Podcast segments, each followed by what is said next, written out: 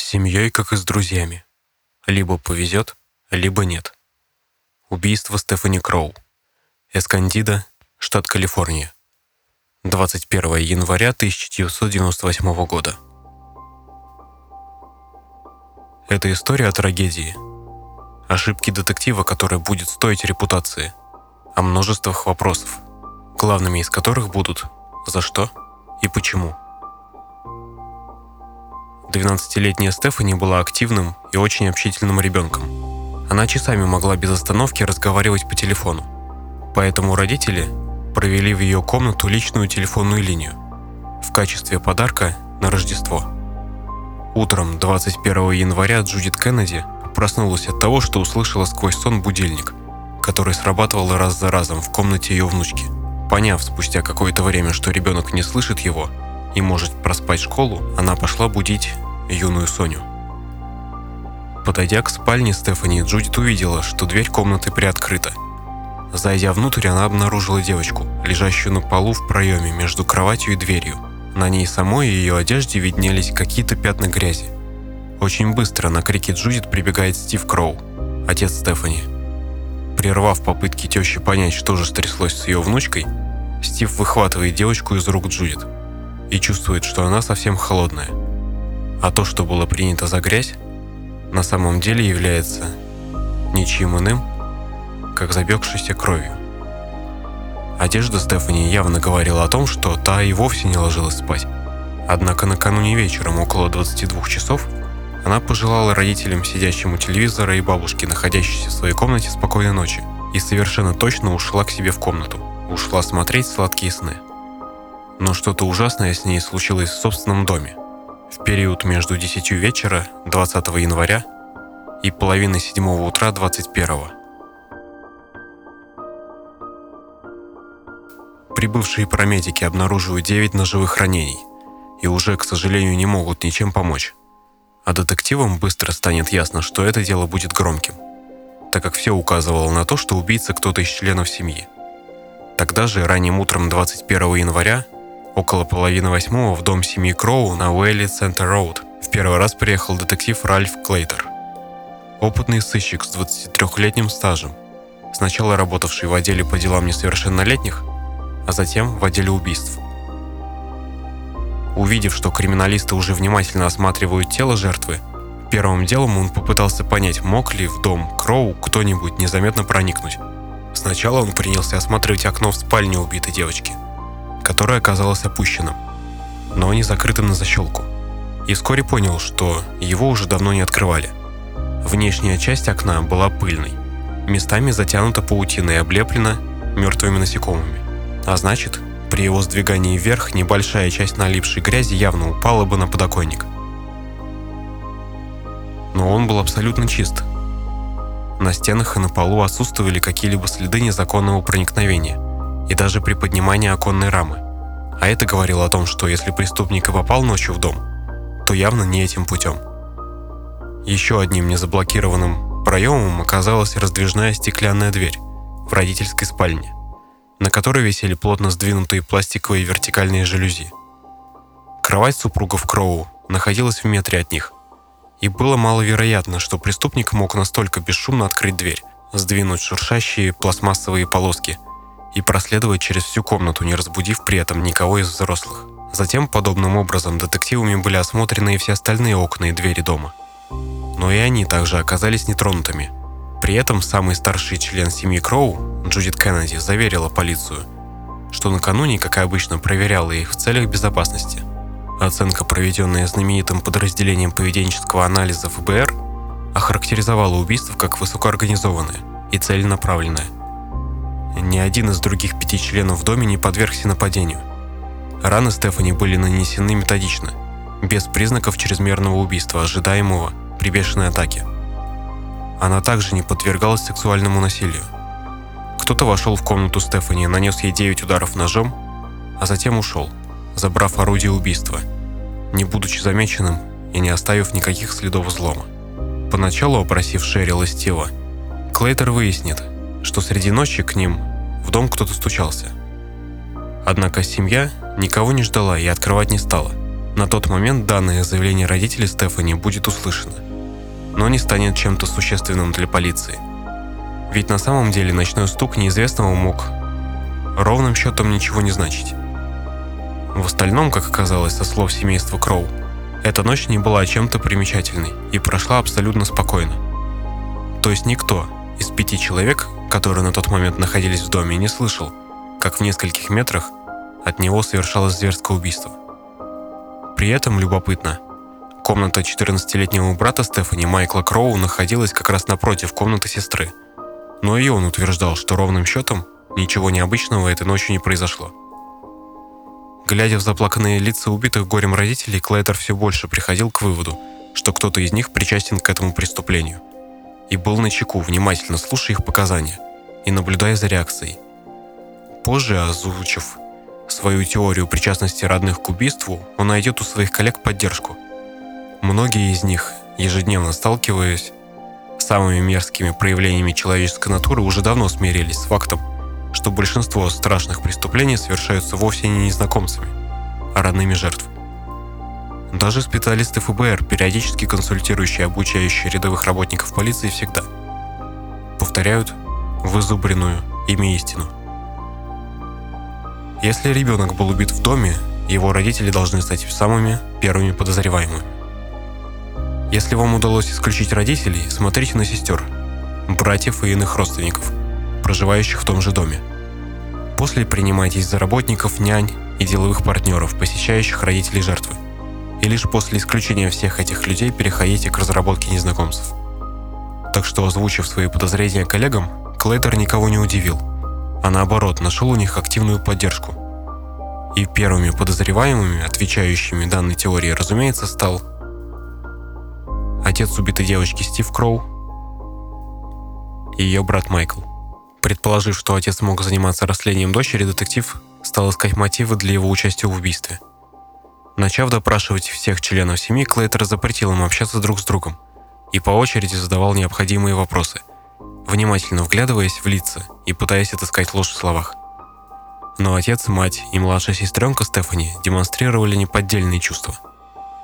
Внимание детектива Клейтера привлек Майкл. Первоначально брат Стефани Майкл Кроу Сказал полиции, что он заболел гриппом и встал с постели в 4.30 утра, чтобы принять Тайленол.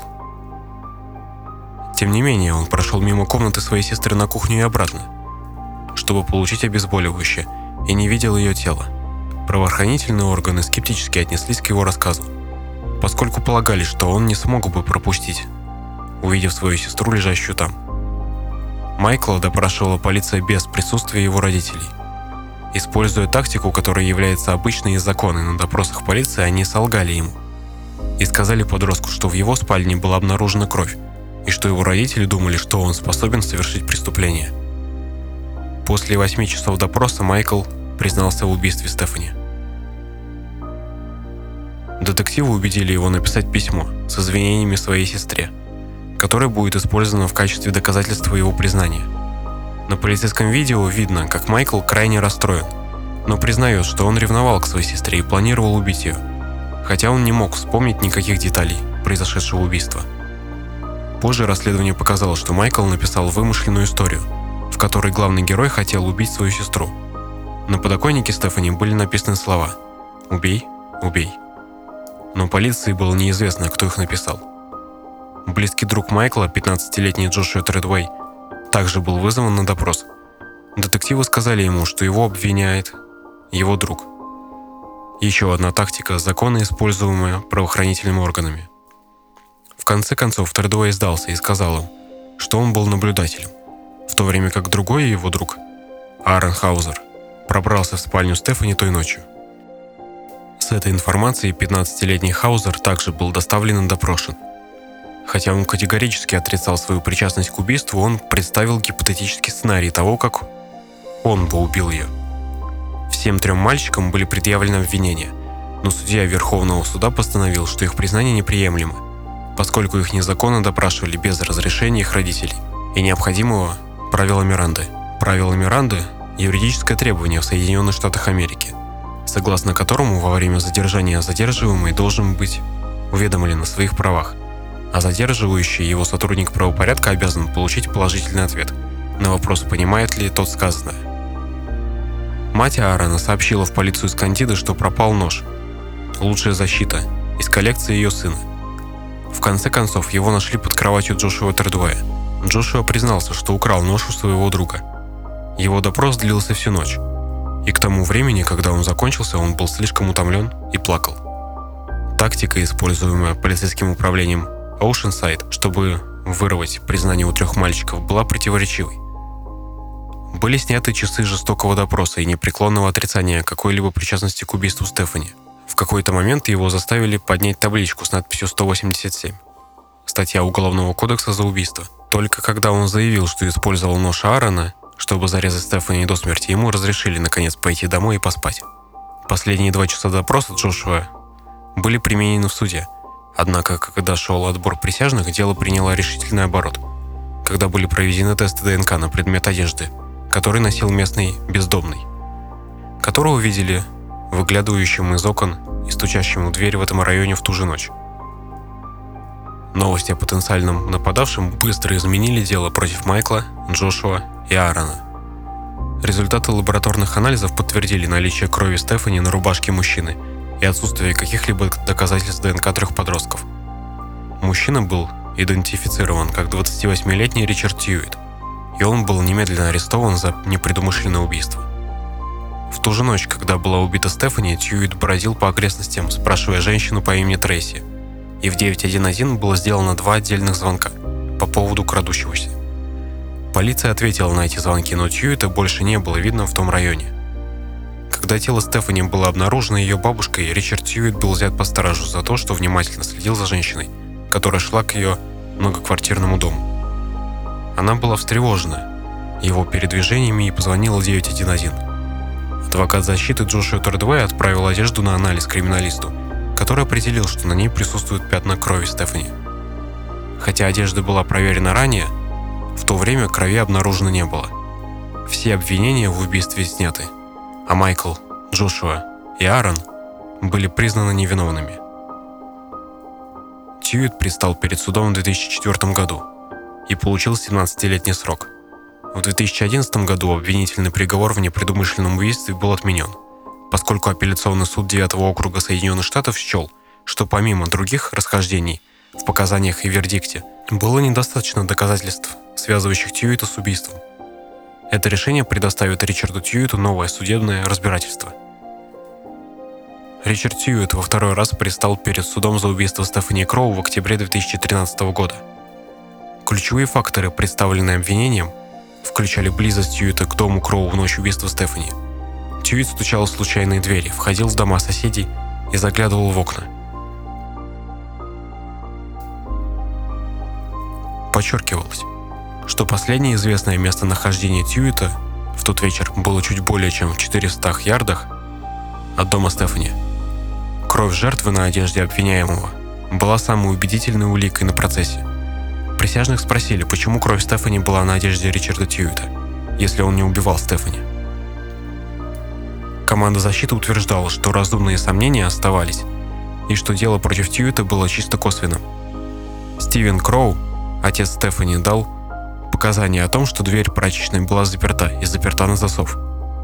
Они также полагали, что семейная собака Кроу предупредила бы мистера и миссис Кроу о незваном госте в их доме. В доме не было найдено никаких вещественных доказательств, которые могли бы связать Ричарда Тьюита с преступлением. Также выдвигались предположения о втором нападавшем, утверждая, что одному человеку пришлось бы усмирять жертву и не давать ей кричать, пока другой орудовал ножом.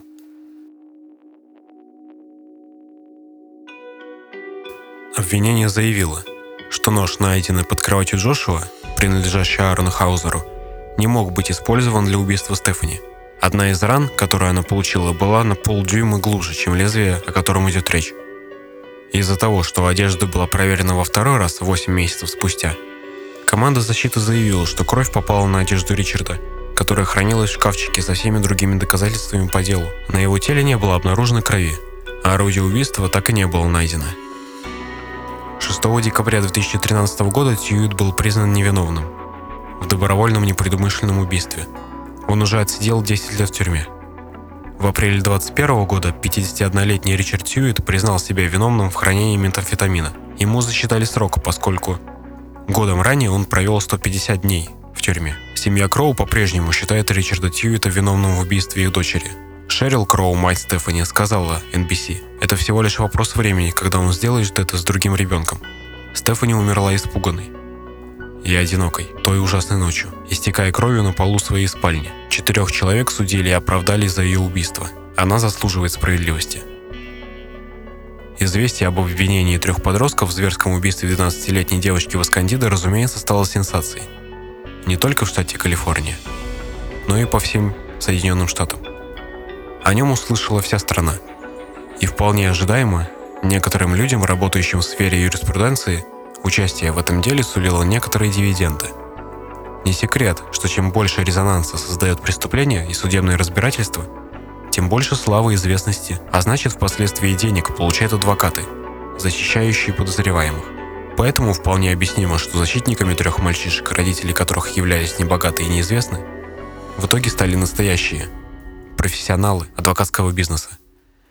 За дело Джошуа Тредуэя взялась очень известная на те времена в Америке 37-летняя адвокатесса Мэри Эллен Этридж, прославившаяся громким отмазыванием нескольких убийств ранее – как только она услышала в новостях заявление об обвинении трех подростков, то сразу же смекнула, что на этом деле ее имя может прозвучать еще громче. Разумеется, во всех последующих интервью она будет заявлять, что просто родила за справедливость. Конечно, опыт подсказывал ей, что даже самые симпатичные на первый взгляд клиенты в результате могут оказаться отъявленными мерзавцами. И в данном случае мастерство адвоката заключается в нахождении вариантов, как смягчить их приговор – чем больше будет найдено технических деталей, способных показать присяжным глупость или некомпетентность полиции, тем больше шансов развалить дело. И, конечно же, как только Этридж сумела пообщаться с родителями Джошуа, а также с ним самим, ей стало ясно, что данное судебное разбирательство точно станет выигрышным. Не обязательно для мальчишки, но наверняка, хотя нет, точно для нее. Ведь в нем буквально все кричало о неправильном проведенном следствии – Поэтому-то, получив от прокуратуры первое предложение о смягчении приговора Джошуа в обмен на дачу показаний против его друзей, она искренне рассмеялась. Она заявила, что их дело трещит по швам. Подобные же эмоции испытали и другие защитники двух подозреваемых. Пол Блейк, ставший адвокатом Майкла Кроу, и Дональд Маккинис, взявшийся отстаивать интересы Аарона Хаузера.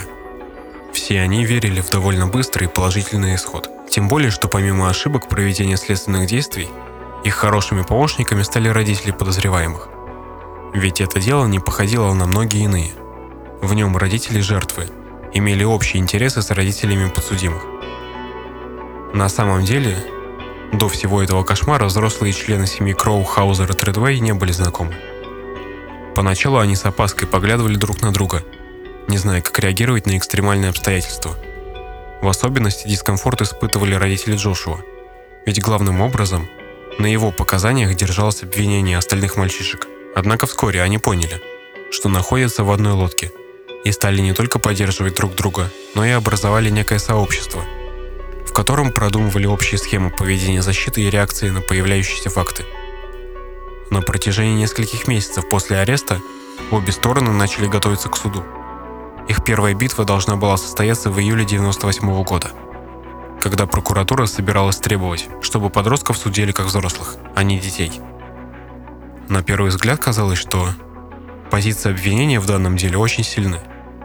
В доме нашли множество отпечатков пальцев и брызг крови, а в руке убитой Стефани – несколько волосков. Анализ кровяных пятен также сулил множество открытий. Кровавые отпечатки были найдены на кровати и полу. Брызги крови находили на шторах, стопках газет и журналов.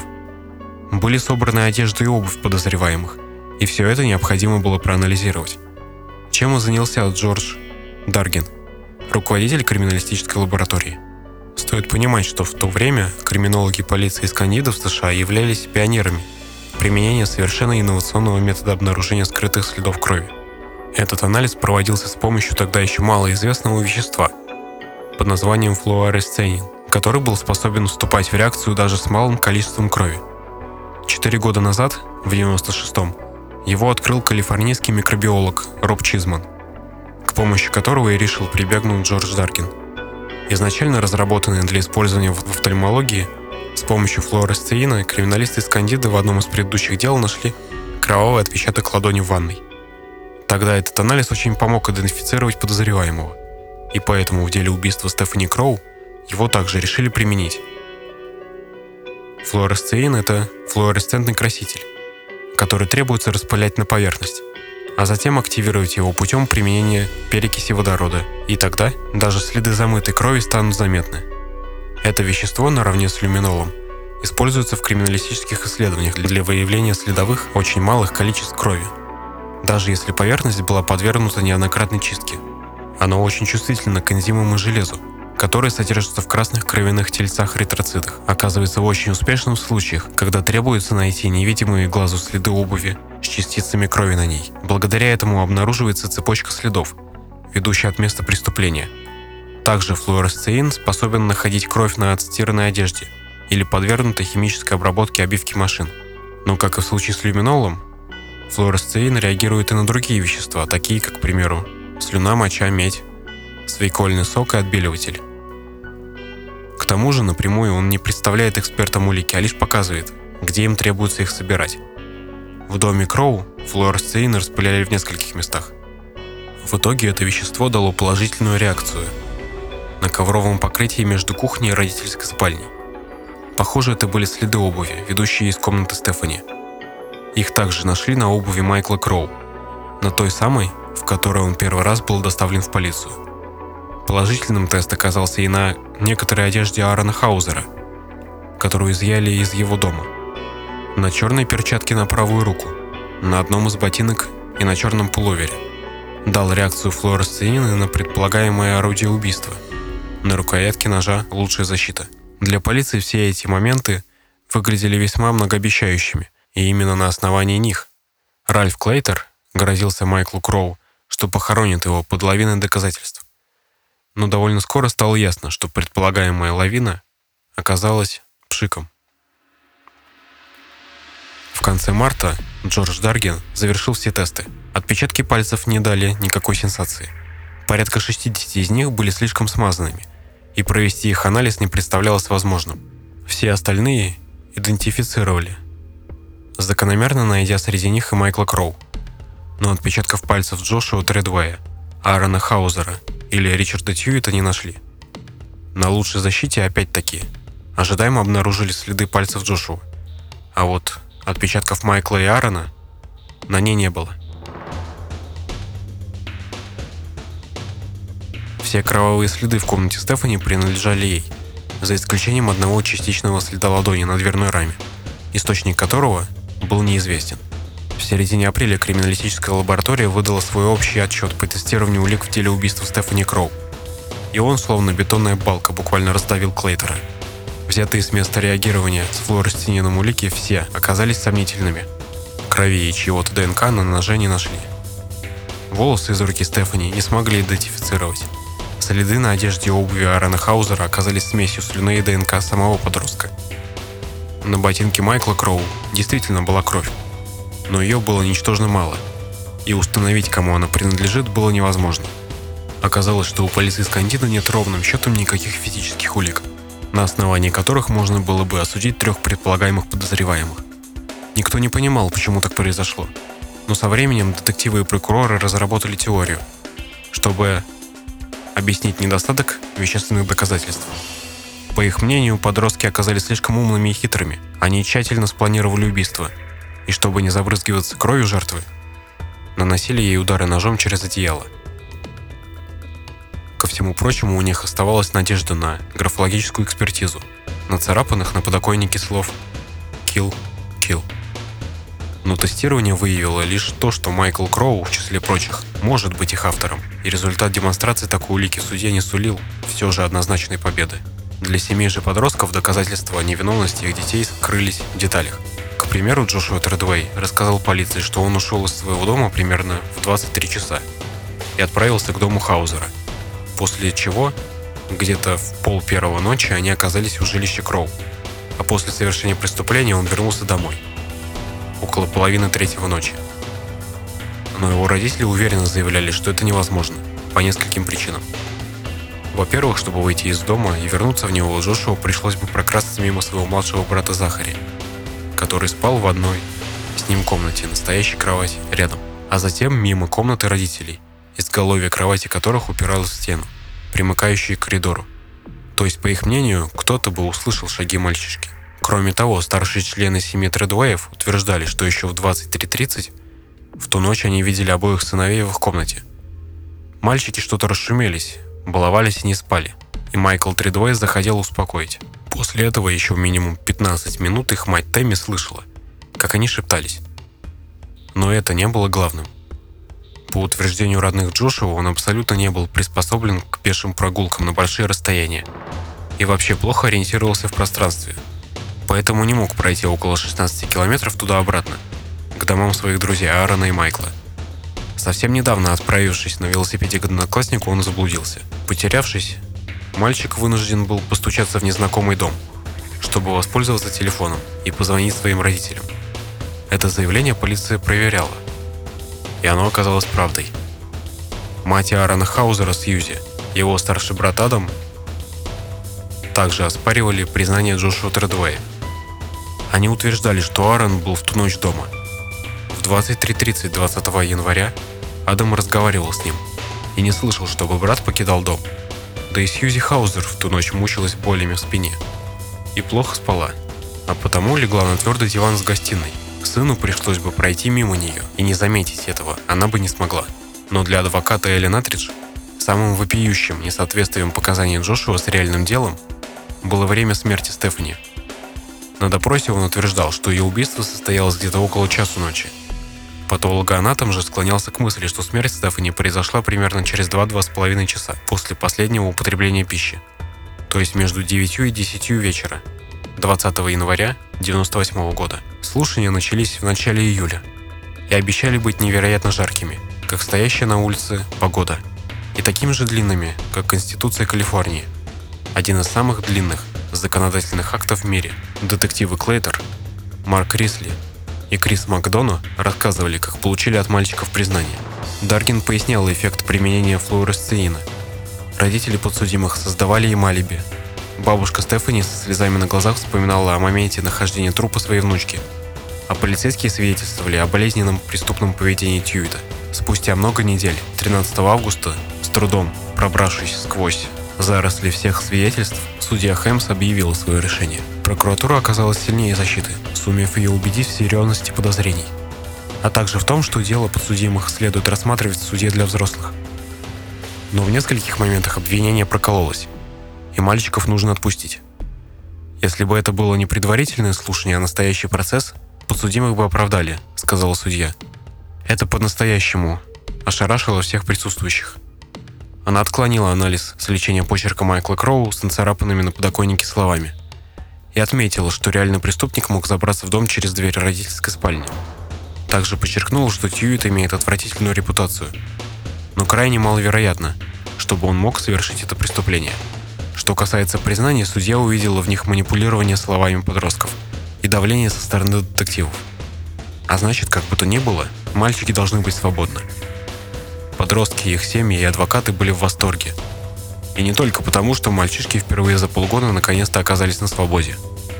Главной победой все они считали обоснование сомнений. Этридж ликовала и была уверена, что очень скоро выиграет этот процесс. А вот мнение общественности разделилось. Часть ее выражала озабоченность освобождением весьма вероятных ублюдков, зверски убивших девочку. Другие винили сумасшедшего Тьюита и радовались за отпущенных подростков. Но как бы то ни было, а основной судебный процесс был назначен на январь 99 -го года, в годовщину смерти Стефани. В итоге он станет самым затяжным, скандальным и неоднозначным судебным процессом за всю историю Калифорнии. Это первая, пусть пока и не очень крупная, но победа защиты заставила сторону обвинения шевелиться активнее, собирая для главной битвы еще больше улик и доказательств против подозреваемых. Прокуратура на тот момент в данном деле представляла также женщина по имени Саммер Стефани, которая была ничуть не менее амбициозной и напористой, чем адвокатесса Элли Нетридж. Она осознавала, что признание мальчишек штука ненадежная. Вполне вероятно, они либо откажутся от своих слов, либо суд присяжных посчитает их признания полученными под давлением. А потому обвинению стоит сосредоточить свое внимание на неопровержимых фактах и собранных уликах. В конце концов, лишь живые доказательства могут сдвинуть чашу весов мнения присяжных. И одной из таких улик было, разумеется, орудие убийства. 27-страничный отчет, по которому Стефани получила 13 октября 1998 года. Его составил главный медицинский эксперт округа Макоп, штат Мичиган, и всемирно известный судебный криминолог доктор Уильям Шпиц. Он специализировался на ножевых ранениях и написал несколько книг на данную тематику, которые для многих криминологов были настольной литературой. Шпиц внимательно осмотрел одежду, постельные принадлежности Стефани Кроу, включая одеяло. Изучил отчет о ее вскрытии и подверг обследованию два ножа, найденные под кроватью Джошуа Тридвея. И в итоге пришел к выводу, что в убийстве Стефани Кроу виновен именно нож «Лучшая защита». Это был хороший гвоздь в крышку гроба. В эту крышку гроба дело по обвинению трех подростков, и он воодушевлял удачей. Саммер решила закрепить это любопытным экспериментом. Она отправилась в полицейский участок Искандида, где под руководством Ральфа Клейтера и Джорджа Даргина была собрана кровать убитой девочки, которую изъяли с места преступления. На собранную кровать поместили манекен соответствующей конструкции и попытались воссоздать картину убийства. Поначалу было сложно понять, как, лежа на кровати, Стефани получила удары ножом в грудь и в спину, но затем стало ясно, что очевидно она попыталась сопротивляться убийцам, перекатываясь на постели. Похоже, ее накрыли одеялом и совершали удары ножом сквозь него. При этом один из нападавших удерживал девочку, сев ей на ноги, а второй бил. Только при соблюдении таких условий порезы на одеяле совпадали с ранениями ребенка. Проведя этот эксперимент несколько раз и продемонстрировав его результаты независимому эксперту Государственной криминалистической лаборатории Миннеаполиса, в деле против подростков появился еще один акт экспертизы, в котором говорилось, что в умершлении Стефани Кроу участвовало минимум два человека. И этот вывод согласовывался с признаниями Джошуа Тредвея, утверждавшего, что в убийстве девочки были вовлечены Майкл и Аарон. После этого Саммер Стефани отправилась в злополучный дом семьи Кроу, который уже пустовал. Ее целью было удостовериться, действительно ли Майкл, выйдя ночью за таблеткой Тайленола, мог в темноте не заметить открытую дверь в комнату сестры и ее саму, лежащую на полу. Она дождалась 4.30 утра и выключила везде свет. Однако фонари, стоявшие рядом с домом, прекрасно освещали двери комнаты, выкрашенные в белый цвет. Майкл не мог не видеть свою убитую сестру. Для этого, по мнению прокурора, ему стоило бы идти по дому с полностью закрытыми глазами. Все эти моменты убеждали Саммера в виновности подсудимых. Однако ими она не ограничилась. Собрала еще несколько подобных же улик. Мнение еще одного эксперта, что выцерпанные на подоконнике слова «убить-убить» могут быть почерком Майкла Кроу. IT-специалисты окружной прокуратуры тщательно изучили все жесткие диски компьютера, изъятых в доме Кроу, и обнаружили удаленные файлы той фантастической истории, написанной Майклом. В этой истории персонаж по имени Одрин Трант размышляет о желании убить свою сестру. Последняя версия этой истории была создана мальчиком в декабре 1997 года, то есть за 6 недель до того, как Стефани Кроу была убита. Мнение экспертов Национального центра анализа насильственных преступлений ФБР в Понтика, которые однозначно утверждали, что убийство было совершено кем-то, кто хорошо знаком с внутренней обстановкой дома и распорядком его жильцов. При этом каждый раз, когда очередной эксперт обвинения составлял свой отчет, его копия неизменно уходила и адвокатам подростков Мэри Эллен Этридж, Дональду Маккинису и Полу Блейку. И разумеется, они готовили свои способы отражения атаки – Столкнувшись с мнением Уильяма Шпица о том, что орудием убийства был нож лучшая защита, Этридж наняла своего эксперта, почетного профессора судебно-медицинского факультета Калифорнийского университета Беркли, доктора Джона Торнтона. Его вердиктом стал отчет, что лучшая защита вовсе не является орудием убийства. Свое мнение он подкрепил фотографиями аутопсии Стефани Кроу, на которых было отчетливо видно, что два из девяти ранений имеют глубину максимальной длины лезвия этого ножа. Но вокруг них нет характерных отметин от его гарды. Также по краям самых глубоких ран отсутствует отличительный разрыв, который лучшая защита создает своим вырезом на лезвии в форме полумесяца.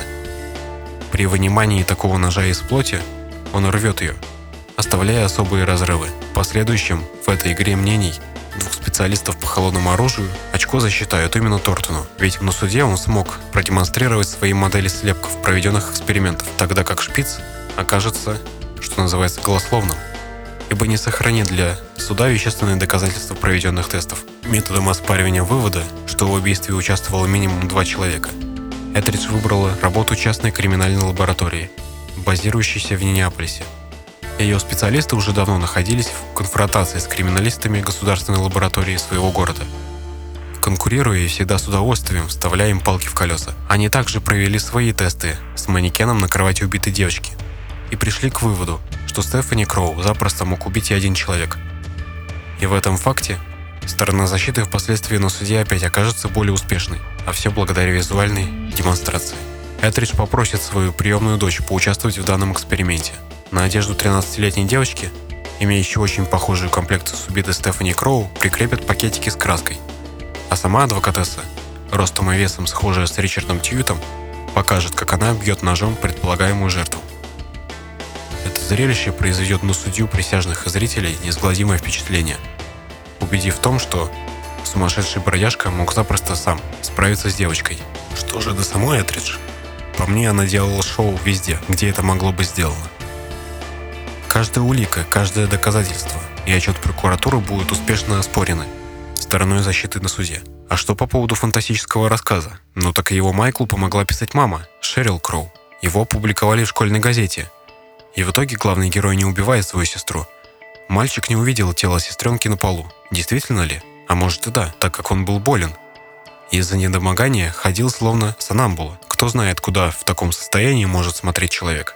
Отчеты эксперта по почерку и мнения отдела ФБР Квантика, так это всего лишь домыслы. Они основаны на неполной и неточной информации. В начале декабря обе противоборствующие стороны соберутся в суде для окончательного досудебного разбирательства на тему определения, должны ли в ходе основного процесса учитываться показания подростков. К тому времени дело было передано суде Верховного суда Джону Томпсону, имеющему репутацию в среде и прокуроров, и адвокатов человека справедливого и всегда смотрящего на дело беспристрастно. Слушание о признаниях продолжалось около трех недель, и каждый день детективы Клейтер, Рисли и Макдона рассказывали, как они получали признание от мальчишек, объясняя свое поведение поиском истины – но все их слова разбивались о демонстрацию видеопленок допросов, при которых происходило давление. А подозреваемым не зачитывались права Миранды. 17 декабря судья Томпсон вынес свое решение – признание подростков не учитывать. И это был один из самых сокрушительных ударов по обвинению, от которого это дело больше никогда не оправится. К слову, стоит упомянуть также, что во время следствия было установлено, что один из троицы, а именно Аарон Хаузер, является социопатом. Снова мы сталкиваемся с многоточием. В последнюю ночь своей жизни Стефани Кроу смотрела ситком об устройстве дома вместе со своим братом Майклом. Эпизод казался планов старшего сына Брэда жениться на женщине на три года старше его. На момент съемок актер, сыгравший Брэда, был на 4 года старше, чем когда-либо будет Стефани. Когда она ложилась спать, возможно, она думала об этом. Вымышленный мальчик не намного старше ее самой, борющийся со взрослыми решениями. Может быть, она представляла, что когда-нибудь обручится. Как отреагируют ее родители? Может быть, она думала о школе, или о своих братьях и сестрах, или о родителях, друзьях. Улики, какими бы скудными они ни были, не могут сказать нам, о чем она думала. Вскрытие показало только одну защитную рану. И никто из пяти других людей в доме не слышал ее крика. Возможно, она проснулась лишь на короткое мгновение, слишком дезориентированная, чтобы понять, что происходит прежде чем снова потерять сознание навсегда. Возможно. Есть много вещей, о которых Стефани Кроу никогда не узнает. Теракты 11 сентября. Ковид. Кто выиграл 32-й финал Суперкубка. Но мы можем, по крайней мере, надеяться, что ее собственная смерть – одна из них. Одна из тех вещей, о которых Стефани не поймет и не узнает. А вы как думаете, мог ли это быть Тьюит? Мог ли этот больной человек совершенно незаметным проникнуть в их дом, прийти именно к Стефани, сделать то, что сделал, и также бесшумно покинуть жилище семьи Кроу? Или же, когда Майкл на допросе признался, что в нем будто живет три разных человека, он имел в виду себя, Джошуа и Аарона –